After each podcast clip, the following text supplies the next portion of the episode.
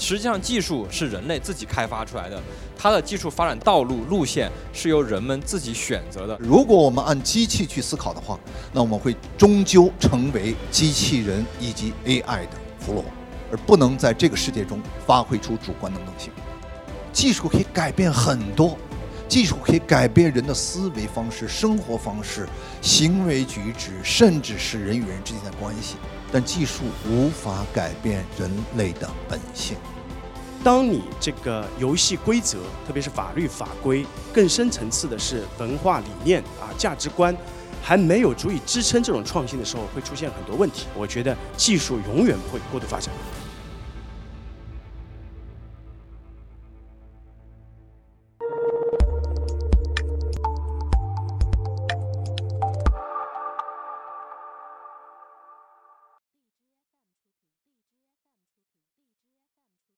技术现在正好是在一个飞速发展的一个时间上，确实像主持人所讲的啊，那你比如说像我们是做机器人的，我们知道说机器人其实它的能力也是正在一个飞速的一个发展啊，在过去的时候可能机器人只能自动的做一些事情，现在实际上机器人已经可以自主的做很多事情了。但其实现在技术发展会有一个隐忧哈，技术的发展实际上可能会带来很多的这个数据安全的一个问题。咱们将来各种各样的机器人也都很多的时候，实际上各种各样的开模遍布在每个位置上的时候，实际上数据的安全其实是会挺成为挺成一个问题的。我觉得其实也是应该是大家所需要重视的一个点哈。如果这个点主后面出出现问题，很有可能是一个影响很大的一个问题了，是这样。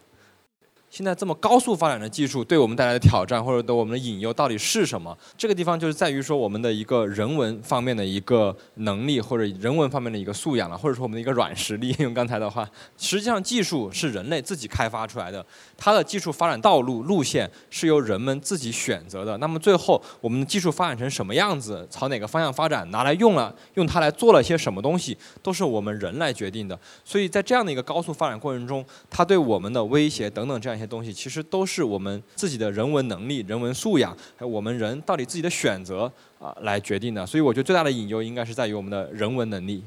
我也呃作为一个老师来讲，我在观察中国技术的发展。我可以说，技术确实在世界上飞速的发展，在技术运用上，中国已经超过了其他国家。在技术原创上，我觉得中国的路很长很长。作为老师来讲，我看到了一些研究技术人在北京大学啊，北加北大是一个，它不是工科学校，不像清华。呃，这个有很多很多的这种 applications，但是北大这个原创的很多人啊，经常有时候碰到这些孩子，嗯，这个他的心呢都被社会的各种各样的东西给所所缠住。我在这个带学生去挪牛津和剑桥去参观，其实我觉得很遗憾的，在牛津，特别是在工程学院，见到了当初的达尔文的孙女儿教的学生，中国学生，相当棒。他们有一批人。呃，在英国也无法就业，那么呢，这个后来就回来了，因为他的父亲啊也是我原来的学生。回到中国之后，基本上十有八九都进了金融行业，这点我觉得很很很可惜。可惜在什么地方呢？我觉得并不怪责他们，而是我们的生态环境没有得到改善。而技术的发展必须有一个很好的生态环境，这个 ecology 很重要。生态环境涉及到法律制度的制定。知识产权的保护，所有的这些创造者、原创者，他的这种贡献和应所应该得到的收入，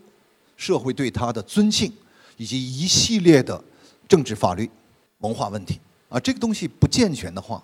那么我们只好啊不做这件事情。这是我讲的第一件事情啊。我觉得在基本的技术理论这方面呢，我个人觉得中国还有很多路讲可以走。从另外一个角度来讲呢，我讲的第二个观点。就技术的飞速发展，要防止两个问题。因为技术，因为我我自己啊，在这儿，我旁边的人啊，都是这个技术大咖啊。那么你们都是对我来讲，很多东西我是不懂的，但是我每天都有感悟。这个技术这件事情，我个人觉得，就是机器人，特别是制造机器人的人，很多的机器人现在越来越能够这个做很多人可以做的东西啊。可能替代了很多工作，但这不是问题的核心。也就是说，我们试图让机器人更加按人的思维去思考，但是有一个很大的问题：我们现在很多人的思维按机器的思维去思考，苹果的 Cook 专门讲的这点，他是这是我最大的担心。最大担心就是，如果我们按机器去思考的话，那我们会终究成为机器人以及 AI 的俘虏，而不能在这个世界中发挥出主观能动性。我第三个观点就是，这个观点呢，今天上午我们在一个会上我已经展现了，因为我这个观点是在我在在在北大教书这十几年的一个核心的观点。这观点就是，技术可以改变很多。技术可以改变人的思维方式、生活方式、行为举止，甚至是人与人之间的关系。但技术无法改变人类的本性。人的本性里面具有两面，一个是良知，一个是人的良心，这是一面，善的一面。那人的本性另外一面就是人的弱点，人的贪婪，人对权力、对金钱、对短期的盈利、对财富的这种过度追求。这个问题不能说我们机器人所有 AI 发展之后这些问题都解决了，解决不了。医院解决了很多诊断问题，解决不了医院每天都在面临的医患关系严重的医患关系吗？解决不了。你要明白，人的本性不可能解决，它不可能机器的出现，人的本性都变成善意。我在我的学生中这么多年在看，我看到了我们的学生的本质是没有变的。学生很多人都比较好，但是他也有弱点。但是这么多年，我们在看全世界看啊，政治家、企业家，方方面面，我们今天的人比过去十年、二十年、一百年、一千年的人，在哪些方面在人性方面得到了提升，我还真不能说。因此，我们就可能明白一条道理：就技术再发展，人的问题解决不了。如果人的问题解决不了，那么呢，我们一定要在技术的发展情况下，一定要重视。硬件和软件的结合，技术人员一定要了解社会，社会一定要进行组织和文化的变更，价值观一定要树立，文化一定要深入人心，并不是技术有了以后就这样。这样呢，我觉得技术发展才会健康，才会正常。讲的非常好啊，然后呃，我补充两点啊。第一点，我觉得呃，可能在座的各位，包括台上的、台下的。呃，都是国家的栋梁啊。呃，我们一直秉承就是说，国之重器当胸怀家国，胸怀天下，胸怀远方。呃，我个人一直有一个梦想啊，为什么互联网、移动互联网、人工智能那些原创的东西不能够首先出现在中国？以前可能没有过，到了今天这个时候，科技实力以及人才以及资本，其实可以去做这样的事情。第二点，过去。十年、几十年，我们看到大量的，特别中国互联网高速的发展，它都是基于用户需求、商业模式的创新。那么，是不是真正的把人类的历史变得更好、更往前推进？啊，我个人呃不确定。然后呢，就像刚才杨教授说的事情，当你这个游戏规则，特别是法律法规，更深层次的是文化理念啊、价值观，还没有足以支撑这种创新的时候，会出现很多问题。之前的 P to P 啊。呃，毒疫苗没有游戏规则的时候，我相信我们在座所有人都抵挡不住这种人性的考验，这就是问题。那么，我个人希望是更多的年轻人、更多的有志人去投入到所谓的原创啊，真正能够让人类活得更好的那种长远的事业当中去。那在这那一方面，我觉得呃，技术永远不会过度发展啊，这是我的观点。那个，我这边就从一些我自己接触到一些客户案例，可能给大家说两个吧。就一个是，呃，大家也看过那个《我不是药神》里面，就是那种格格列宁好像卖的特别贵，对吧？就是那个研发成本特别高。那我也有幸看到我的一个客户，就是他是呃在做这种智能的 AI 药物，所以他通过我们的这个大量的这种云的这种 GPU 啊，大量的云的计算，呃，快速的去做各种药物的这种模拟，然后来降低这种之前可能为了呃，这种研发药物要很长的这种人力投入以及呃财力投入，然后通过这种算法的方式来做这种药物的这种分析，然后来生成药物。呃，所以我自己当时看完这个客户的这种交流完，我感觉哎，我们对吧，一起在做这样的这种为人类这种疾病或者为很多呃高额的这种医药呃费用所担忧的这种家庭，我们看到这种希望，看到这种快速的这种方向，在在在往这努力吧。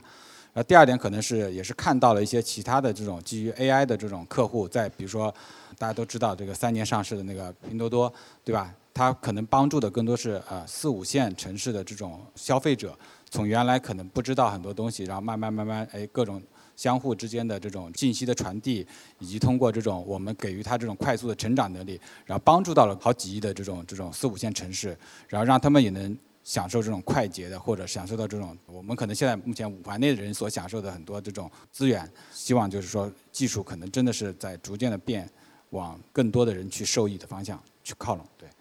就说我们现在在中国，无论是哪一方面，我们的技术发展其实还是远远不够的。无论从 AI，因为我本身是做这个生物技术和生物制药这个相关的。所以从这个角度来说，我们跟国外的差距，尤其是跟美国啊、跟欧盟，其实至少有三十年左右的差距。这种差距不是一个短时间能弥补上的，需要我们可能一辈又一辈的人来投入，来发展这个生物科技、发展生物技术，当然包括其他领域的一个一个情况。另外，其实我们做的事情永远是在一个做一个像类似一个中介，做一个服务机构，而在原创性的技术方面非常非常缺乏。这样的话就造成了一个竞争的红海。这也就是说，提到杨老师刚刚也要涉及到一个人文的话题，是医学里边有一门极其重要的课程叫医学伦理学。这门课程是我们学医的当时的的第一门课程，而这门课程现在往往在商业的角度上被大量的忽视了。我们一个基因的检测，一个跟你的疾病。